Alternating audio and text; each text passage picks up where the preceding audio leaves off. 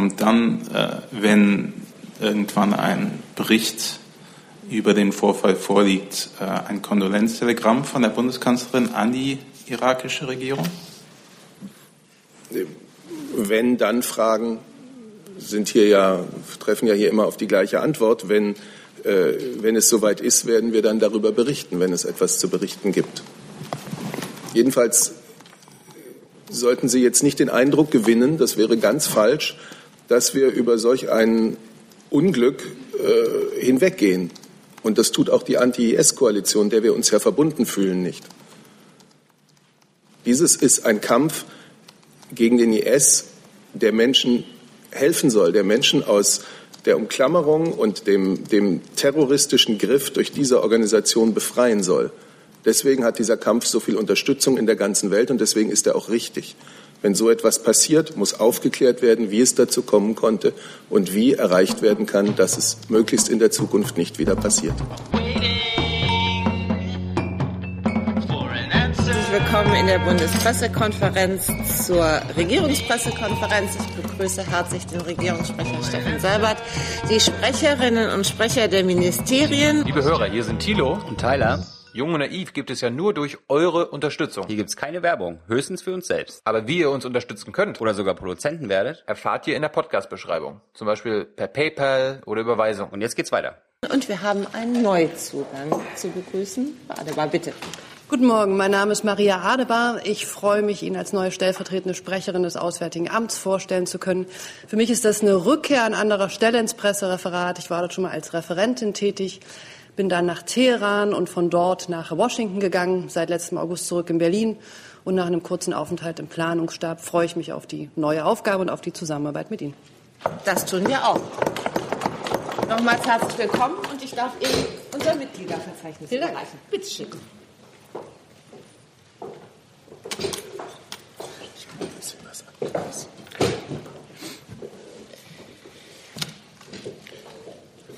Dann beginnen wir mit Herrn Seibert. Ja, meine Damen und Herren, guten Morgen. Ich habe zunächst einen Termin anzukündigen.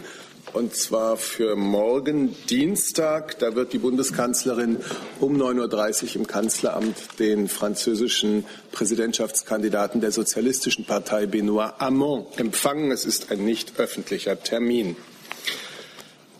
Dann hätte ich, wenn ich gleich weitermachen soll, äh, im Namen der Bundesregierung etwas äh, zu den Ereignissen des Wochenendes nach den Demonstrationen in Moskau zu sagen.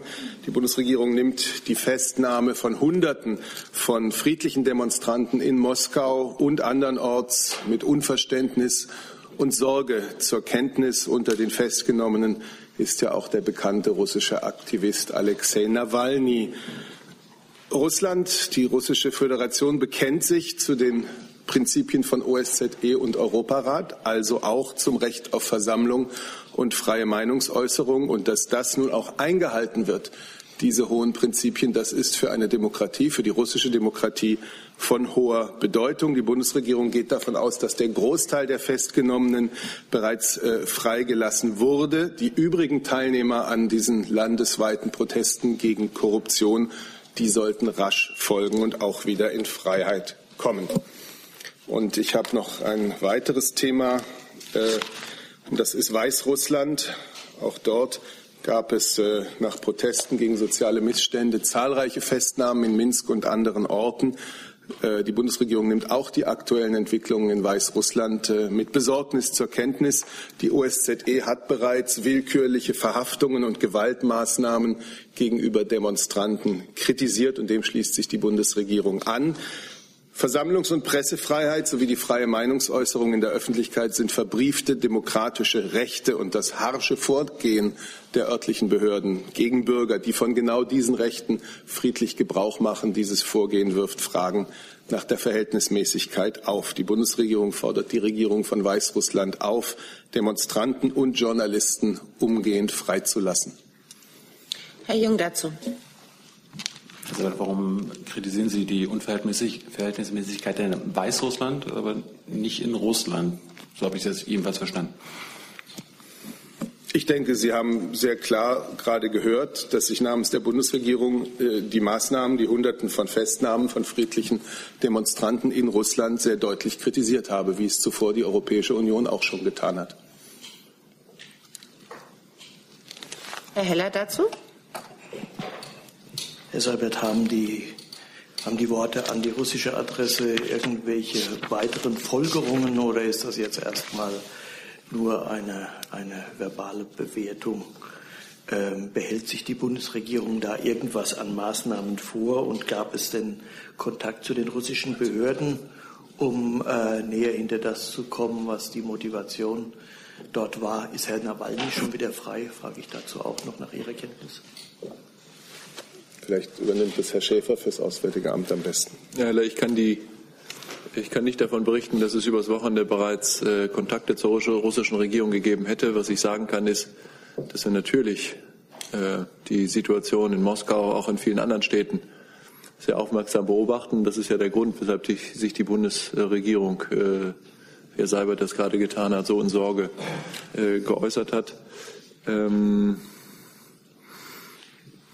und äh, ich würde vielleicht einfach nur noch ergänzen wollen, Herr Seibert hat das angedeutet, äh, in beiden Fällen hat sich ja auch die Europäische Union schon geäußert. Wir wissen uns da auf der Seite der europäischen Werte und an der Seite äh, unserer europäischen Partner in dem, was wir äh, an Sorgen hier gerade auch öffentlich geäußert haben zur Lage in äh, Weißrussland und zur Lage in Russland.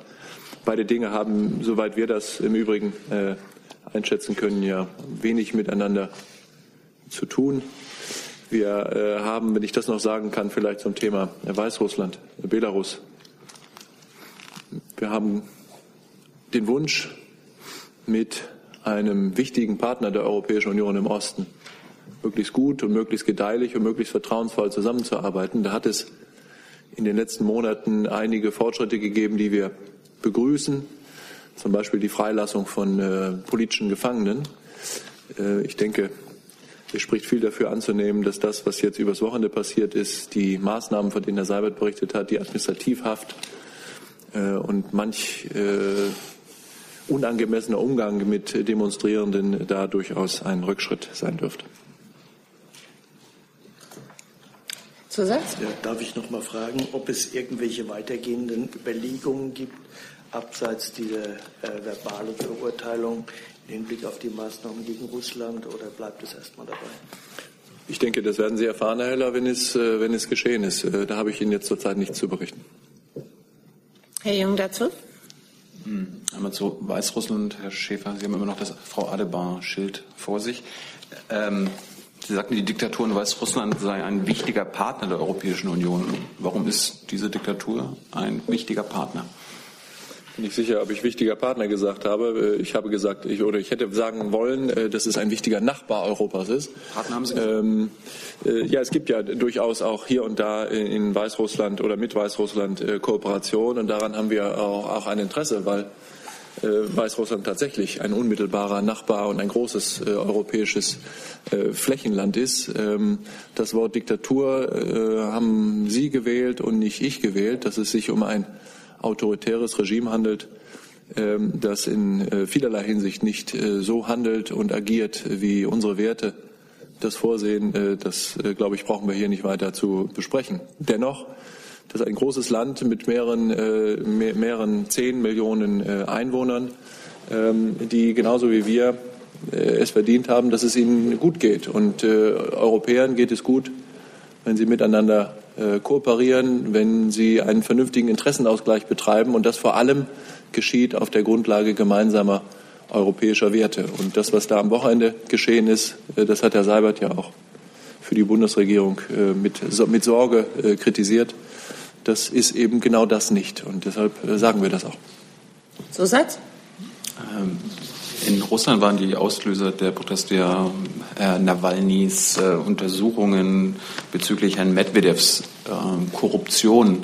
Hat sich die Bundesregierung eigentlich mit äh, seiner Dokumentation befasst? Also die ist ja frei zugänglich im Internet, 50 Minuten lang, was Herr Medvedev so in den letzten Jahren alles, ich sag mal, Korruptes getan hat.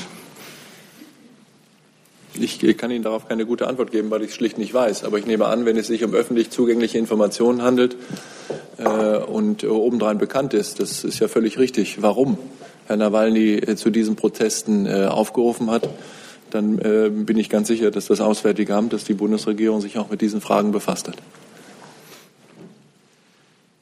Herr Remmel mit einem neuen Thema. Ja, ich würde gerne nachfragen wegen der Berichterstattung am Wochenende zu einer angeblichen Rechnung, die der amerikanische Präsident der Bundeskanzlerin überreicht haben soll in Bezug auf mangelnde Ausgaben für die Verteidigung. Herr Seibert, stimmt, die, stimmt, die, stimmt das so? Existiert eine solche äh, Rechnung? Und da das Ganze unter Berufung auf deutsche Regierungskreise berichtet wurde, wenn nein, können Sie sich ein Missverständnis erklären? Also, äh, die Berichte vom Wochenende, die Sie da gerade zitieren, treffen nicht zu.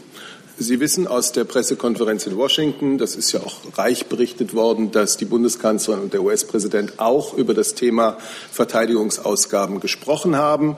Sie haben beide ja auch in der Pressekonferenz darüber berichtet. Die deutsche Position ist bekannt. Wir wollen entsprechend den Verabredungen im Bündnis unsere Bundeswehr weiter stärken und dafür auch weiterhin mehr Geld bereitstellen.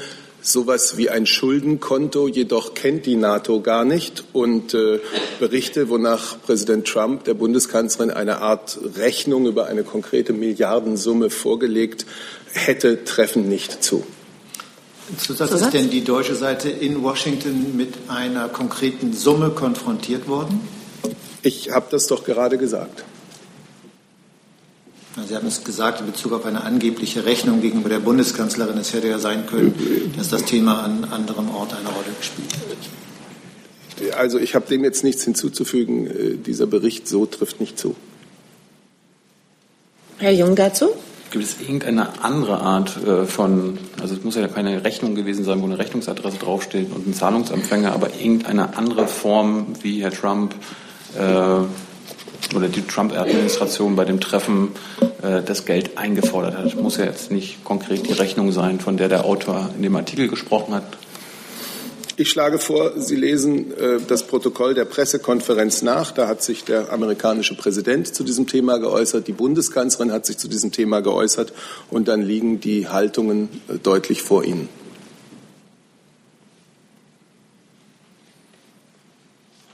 Gibt es weitere Fragen? Das ist offensichtlich. Doch, Herr Heller. Anderes Thema. Anderes Thema? Ja. Ich würde gerne noch das Finanzministerium fragen, nachdem Herr Trump erklärt hat, nach seiner Niederlage Gesundheitsreform nun mit Volldampf das Thema Steuerreform anzugehen. Wissen Sie inzwischen genaueres, was in der US-Administration da an Planung besteht? Haben Sie seit dem Treffen in Baden-Baden irgendwelche Konkretisierungen der US-Pläne, Steuern zu ändern, Steuersystem zu ändern gehört? Also Sie haben sich ja gerade auf die Ankündigungen äh, aus Washington äh, bezogen und da merkt man ja oder da wurde ja auch zum Ausdruck gebracht, dass man noch in Überlegungen selber dort steckt und deswegen kann ich nicht kommentieren, äh, was es sozusagen noch nicht endgültig gibt.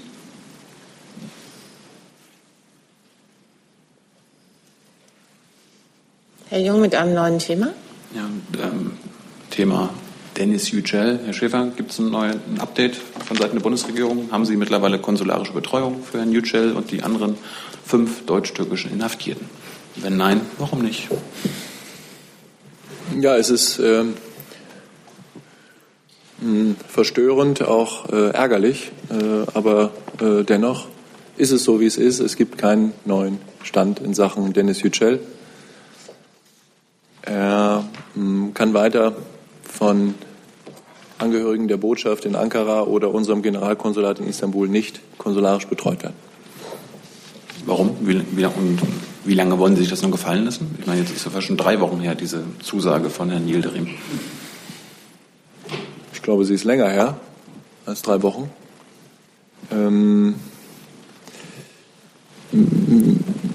ich glaube, wir werden, also ich, wir werden nicht nachlassen äh, darin, das einzufordern, was uns zugesagt worden ist. Ähm, aber die Türkei ist ein souveräner Staat, der, ähm, ob uns das gefällt oder nicht gefällt, das Recht hat, so etwas äh, zuzulassen oder nicht zuzulassen. Wir hatten ähm, in dieser Stelle schon häufig darüber gesprochen, dass es keinen völkerrechtlichen Anspruch äh, gibt darauf, dass es konsularischen Zugang zu Herrn Yücel gibt, weil er Doppelstaatler mit deutscher und türkischer Staatsangehörigkeit ist. Deshalb verhält sich die Türkei nicht völkerrechtswidrig, sie verhält sich vereinbarungswidrig und äh, das macht es das macht es nicht besser äh, und es bleibt äh, ein Ärgernis, äh, zumal ich denke alle Beteiligten auch in der Türkei wissen, dass dieser ja so emblematische Fall von Denis, Denis Yücel äh, von großer auch politischer, ja symbolischer Bedeutung für die deutsch-türkischen Beziehungen ist. Und äh, wir werden uns weiter für den konsularischen Zugang äh, für Denis Yücel und andere Betroffene einsetzen. Und wir werden weiter äh, darauf drängen, dass äh, Herr Yücel aus Untersuchungshaft äh, freigelassen wird. Denn wir haben an unserer Einschätzung, der Einschätzung der Bundesregierung nicht zurückzunehmen, dass das, was da am 14. Februar entschieden und bisher noch nicht zurückgenommen worden ist, ihn nämlich ähm, ihn erst in Polizeigewahrsam zu nehmen und dann in Untersuchungshaft ähm, unverhältnismäßig ist und deshalb eine falsche Entscheidung. Zusatz? Mhm. Können Sie uns mittlerweile mal sagen, was äh, den anderen fünf deutsch inhaftierten, deutsch-türkischen Inhaftierten vorgeworfen wird? Äh, wollten Sie ja in letzter Zeit nicht verraten aus Datenschutzgründen. Ja, Können Sie uns irgendwie mehr ein bisschen andeuten? Und was haben Sie für diese fünf äh, neben Herrn Yücel in den letzten Wochen getan?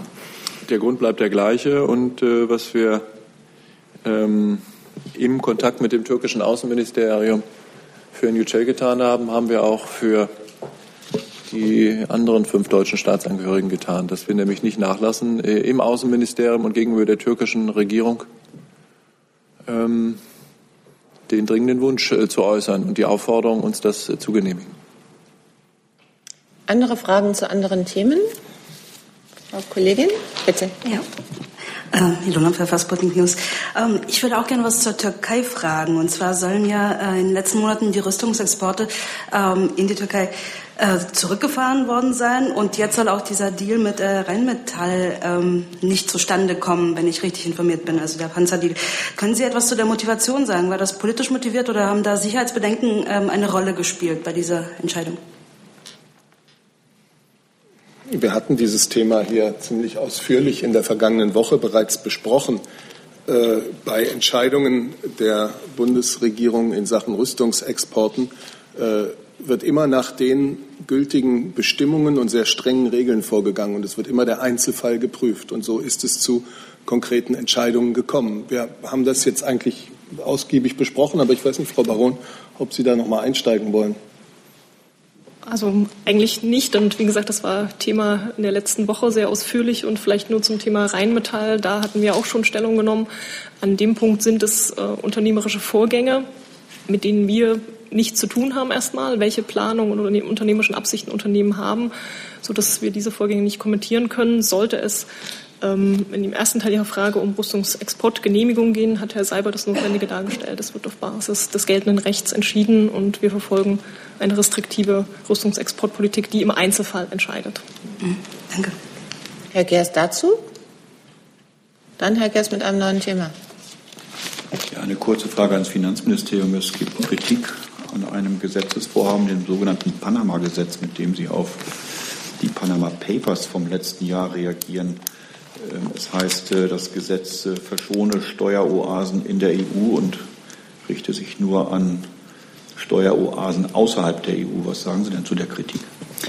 Ja, die Berichterstattung führt da etwas äh, in die Irre. Die Bundesregierung hat am 21. Dezember 2016 den Entwurf dieses Steuerumgehungsbekämpfungsgesetzes beschlossen.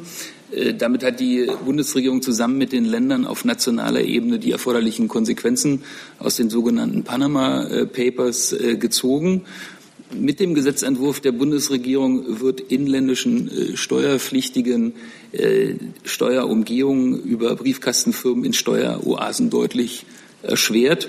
Und dafür werden erweiterte Mitwirkungspflichten der Steuerpflichtigen, neue Anzeigenpflichten der Banken und umfassende Ermittlungsbefugnisse der Finanzverwaltung eingeführt.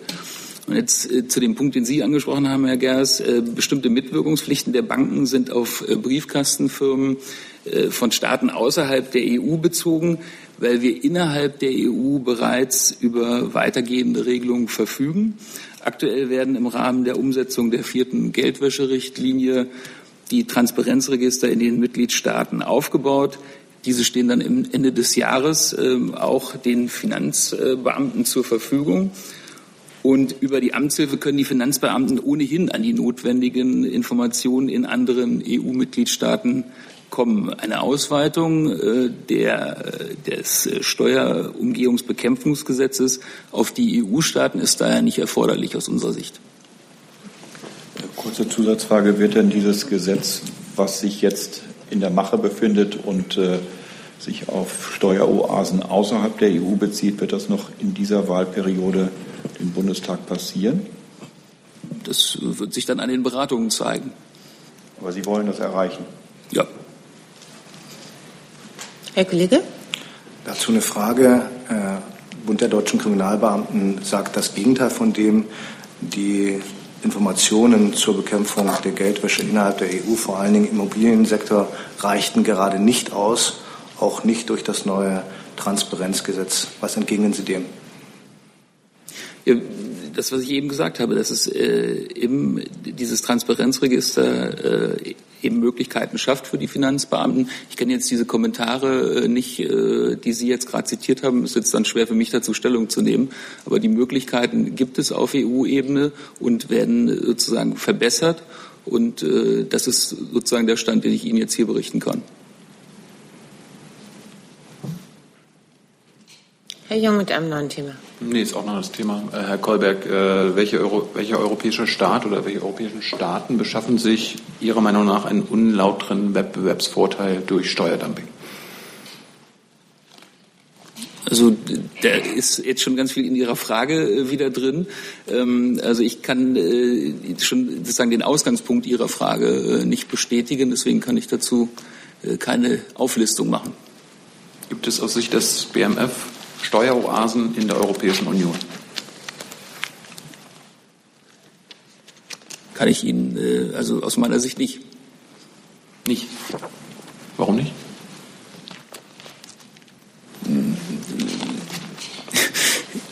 Also weiß ich nicht so recht, was ich Ihnen dazu sagen soll. Ähm, ich habe Ihre Frage beantwortet und äh, das ist äh, das, was ich Ihnen dazu sagen kann.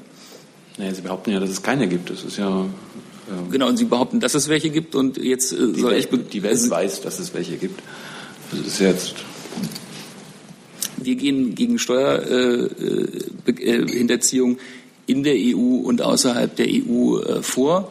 Deswegen haben wir umfangreiche Initiativen gestartet, von denen habe ich eben berichtet und das ist das, was ich Ihnen dazu hier erzählen kann. Herr Kollege?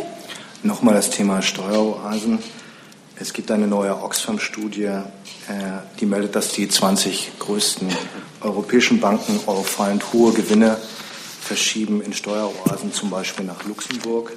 Der Finanzminister hat ja dem Steuerunterbietungswettbewerb in Europa eigentlich auch den Kampf angesagt. Was kann der Finanzminister, was kann die Bundesregierung diesem Steuerunterbietungswettbewerb in der Europäischen Union entgegensetzen? Also erstmal zu diesen äh, konkreten äh, Entscheidungen und zu operativen Ergebnissen einzelner Banken. Äh, das kommentieren wir äh, wie gewohnt äh, nicht. Äh, allgemein kann ich Ihnen sagen, dass wir auf nationaler Ebene, europäischer und internationaler Ebene intensiv daran arbeiten, Steuervermeidung und Steuerflucht zu bekämpfen. Darüber haben wir ja eben schon gesprochen. Dabei sind aus unserer Sicht erhebliche Fortschritte erzielt worden. Und wir sind ja weiter an dem Thema dran äh, mit verschiedenen äh, Initiativen, die auf äh, EU-Ebene laufen oder die gerade äh, umgesetzt werden. Wir haben eben schon die vierte Geldwäscherichtlinie angesprochen und andere Initiativen, äh, die laufen. Und äh, die, diesen Weg werden wir weitergehen. Nachfrage. Es gab intensive Diskussionen zu der Frage, dass dort versteuert werden soll, wo der Profit anfällt. Wie weit sind Sie da? Also die sozusagen die Steuersystematik, äh, die Sie da ansprechen, äh, die äh, ist aus unserer Sicht, sozusagen, das sind ja die Punkte, die auch Herr Heller eben gefragt hat, ob man diese ganze Systematik umdreht. Dazu gibt es in den USA scheinbar Überlegungen. Wie diese dann am Ende aussehen werden, äh, wissen wir derzeit nicht und von daher kann ich mich dazu nicht äußern. Eine kurze Nachfrage noch. Welche Position hat da das Finanzministerium zur Frage Änderung der Steuersystematik, Profit dort besteuern, wo er anfällt? Es gibt dazu keine Pläne und äh, wir sehen die Systematik so, wie sie äh, ist, äh, eben äh, als äh, ausreichend an. Und äh, in diesem System, das wir haben, wollen wir Steuerumgehung und Steuervermeidung bekämpfen und tun dies auch. Dann Herr Jung mit einem neuen Thema.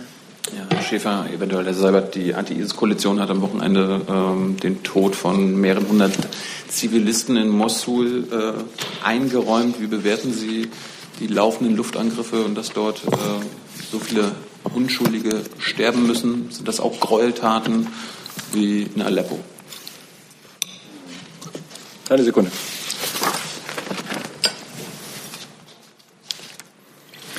Also die äh, Medienberichte, auf die Sie abstellen, Herr Jung, die äh, kennen wir auch. Ähm, wir haben über das, was da tatsächlich passiert ist, einschließlich der Frage, von wem diese Angriffe äh, geflogen wurden, keine gesicherten Informationen. Und insbesondere haben wir keine eigenen äh, Erkenntnisse. Ähm, wir müssen davon ausgehen, dass es zutrifft, dass das äh, geschehen ist im Rahmen von Aktionen der Anti-ISIS-Koalition. Ähm, und äh, in diesem Zusammenhang ist eine formelle Untersuchung äh, der Vorkommnisse angekündigt worden. Und äh, deshalb äh, sollten wir, glaube ich, ähm, die Geduld haben, diese Untersuchungsergebnisse abzuwarten, ähm, um dann daraus die richtigen Schlüsse zu ziehen. Wenn äh, daraus Änderungen bei der Vorbereitung oder Durchführung solcher äh, Aktionen äh, sinnvoll erscheinen und vernünftig sind oder geboten sind, dann äh, werden wir sicherlich dafür sein. Hier äh, ist es zunächst erstmal geboten, aus Respekt vor den Opfern und den vielen Angehörigen, den viel zu vielen Opfern, äh, zu sagen, dass das furchtbar ist, was da geschehen ist, dass so etwas nicht geschehen darf und dass wir natürlich tiefes Mitgefühl äh, haben mit denjenigen, die ähm, bei dieser Aktion ums Leben gekommen sind und zu Schaden gekommen sind. Darin, wenn ich das sagen darf, liegt natürlich auch der Unterschied zu dem, was in Aleppo leider über Monate zu beobachten gewesen ist. Diese Vorfälle, dieses Unglück jetzt äh, bei den Angriffen in Nordsyrien, das ist etwas, das wir bestürzt finden, das, das uns natürlich bestürzt das Untersuchungen nach sich ziehen wird und gegebenenfalls, woraus Lehren und Konsequenzen zu ziehen sind. Äh, etwas vollkommen anderes ist natürlich über Monate in Aleppo zu beobachten gewesen, wo Kräfte äh, der syrischen Regierung und ihrer Unterstützer äh, wissentlich und willentlich Krankenhäuser, humanitäre Helfer, Schulen und so weiter angegriffen haben. Zusatz? Das heißt, Assad und die Russen äh, töten Zivilisten absichtlich und unsere Koalition, da ist es ein Unfall, Herr Sabat. Und Herr Schäfer, warum haben Sie da keine eigenen Erkenntnisse? Deutschland ist ja Teil der Anti-ISIS-Koalition. Äh, müsste, man, müsste man da nicht einen direkten Draht haben zu der US-geführten Koalition? Also, äh, das wären ja keine eigenen Erkenntnisse. Ja, aber bessere Kenntnisse, als was wir haben vielleicht. Aber keine eigenen Erkenntnisse.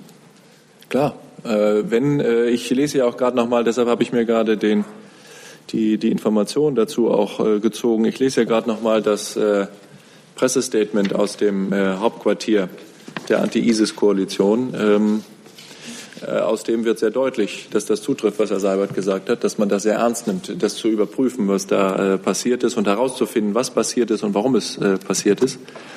Aber über äh, das hinaus kann, kann ich mit eigenen Erkenntnissen einfach nicht, nicht, nicht dienen, weil ähm, naja, die Hardware, mit der äh, die Bundeswehr und Deutschland daran beteiligt ist, ganz offensichtlich keine Informationen produziert über das, was da geschehen ist. Jedenfalls weiß ich nichts davon. Herr Sabat? Ich habe dem nichts hinzuzufügen. Ich hatte eine Frage gestellt an Sie. Daran kann ich mich nicht erinnern. Sie hatten eine Feststellung gemacht. Eine, das war eine Verständnisfrage, ob ich Sie richtig verstanden habe. Sie haben mich richtig verstanden, so wie ich mich hier geäußert habe. Herr Johns?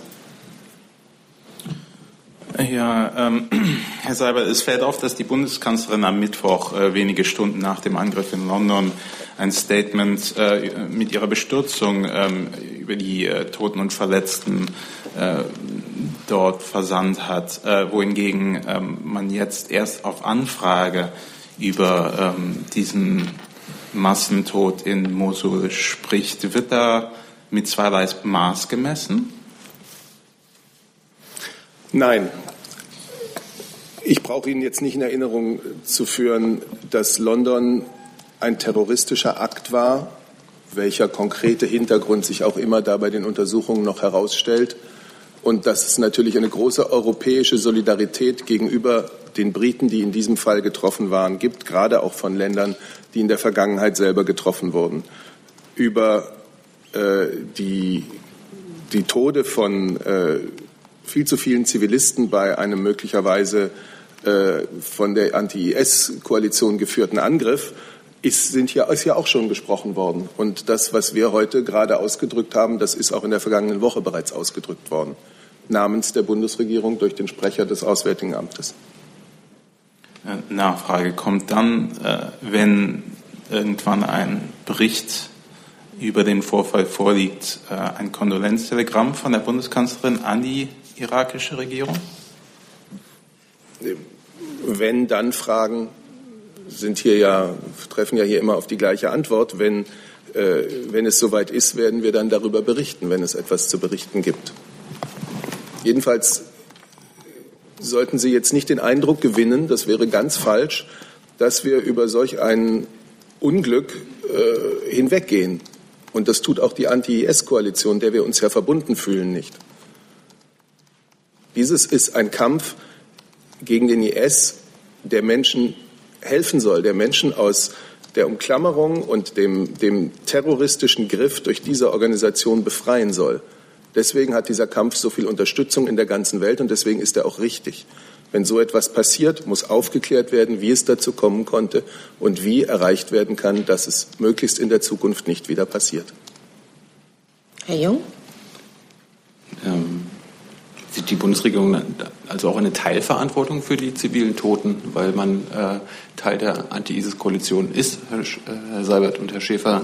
Es ist jetzt nicht der erste tödliche Luftangriff äh, unserer Alliierten im Irak und in Syrien, wo mehrere oder ganz, ganz viele Zivilisten zu Tode kommen. Da gab es dann bestimmt mittlerweile auch schon mal Abschlussberichte. Ähm, können Sie uns von denen berichten? Und Herr Flossdorf, nur eine Lernfrage. Ähm, klärt klären die Bundeswehr-Tornados auch im Irak auf und damit über Mosul?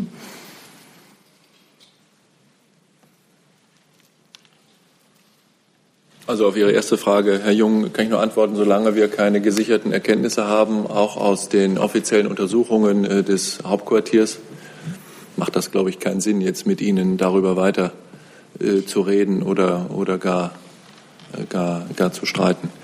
Und äh, Abschlussberichte von anderen Ereignissen mögen vorliegen, wären mir äh, zurzeit nicht, nicht bekannt, weil ich mit einer solchen Frage nicht, äh, nicht gerechnet habe. Deshalb kann ich Ihnen dazu gar nichts sagen. Aber ich bin äh, außerordentlich zuversichtlich und äh, sogar sicher, dass ich sagen kann, dass ähm, überall da, wo wir uns einbringen, wo sich Vertreter der Bundesregierung äh, in Uniform oder ohne Uniform einbringen, wir sicher darauf drängen werden und alles dafür tun werden, die ähm, schrecklichen zivilen Folgen dieses, äh, dieses Kampfes, von dem wir überzeugt sind, dass er geführt werden muss und an dem wir uns beteiligen, so gering wie nur irgend äh, möglich äh, zu halten. Krieg ist immer etwas Furchtbares.